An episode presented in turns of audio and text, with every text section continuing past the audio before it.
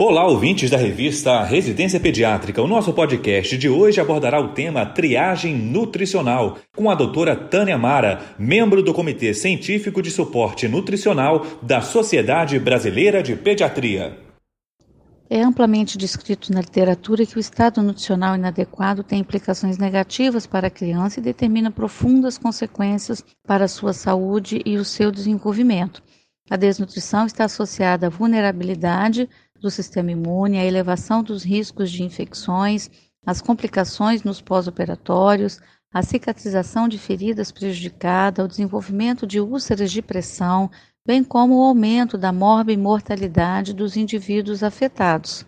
Quando ocorre em ambiente hospitalar, a desnutrição acaba elevando consideravelmente esse risco de morbimortalidade. Portanto, é fundamental que, quando da internação, se identifique logo o agravo e o risco nutricional. Assim, logo o tratamento poderá ser iniciado.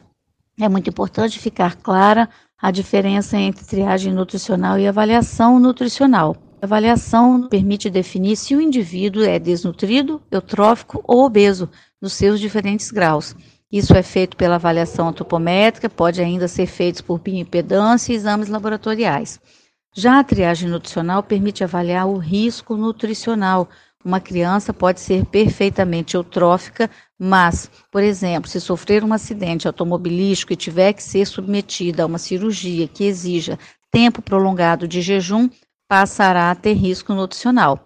Também uma criança eutrófica que perde peso em função de uma diarreia prolongada superior a 10 dias passa a estar em risco nutricional, mesmo que seja eutrófica.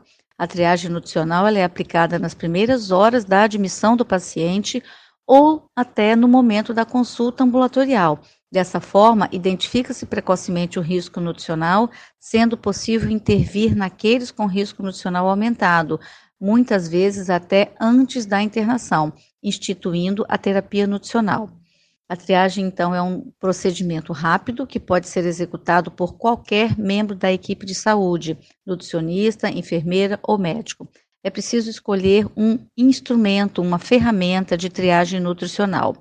Em pediatria, várias ferramentas foram propostas, mas nenhuma ainda completamente validada e ah, o Departamento de Suporte Nutricional da SBP escolheu como ferramenta de triagem nutricional para ser usada o Strong Kids, que foi desenvolvido por pesquisadores holandeses. A avaliação de sua aplicação foi realizada em 44 hospitais e indivíduos com idades entre 1 mês e 18 anos é composto por itens que avaliam a presença de doença de alto risco ou previsão de cirurgia de grande porte, a perda de massa muscular e adiposa pela avaliação clínica subjetiva, sendo desnecessário o uso de medidas de pregas ou circunferências, a diminuição da ingestão alimentar e perdas nutricionais, como diarreia e vômitos, a perda de peso em maiores de um ano ou não ganho de peso em menores de um ano de idade.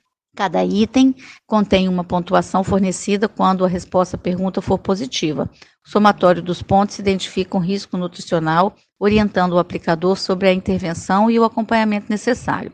Os scores de alto risco do Strong Kids mostraram uma associação significativa com o maior tempo de hospitalização. Isso não quer dizer que se o Strong Kids der uma avaliação de baixo risco nutricional, essa criança não mais deverá ser avaliada. Pelo contrário, os pacientes com score baixos devem ser reavaliados durante o seu período hospitalar, porque ele pode passar de um baixo risco nutricional para moderado ou alto risco nutricional, devendo ser acompanhado pela equipe. Essa foi a doutora Tânia Mara falando sobre triagem nutricional. Na próxima semana, convidamos a doutora Giane Ciocari, intensivista pediátrica e professora de pediatria das Universidades Federais da Fronteira Sul e de Passo Fundo. Até lá!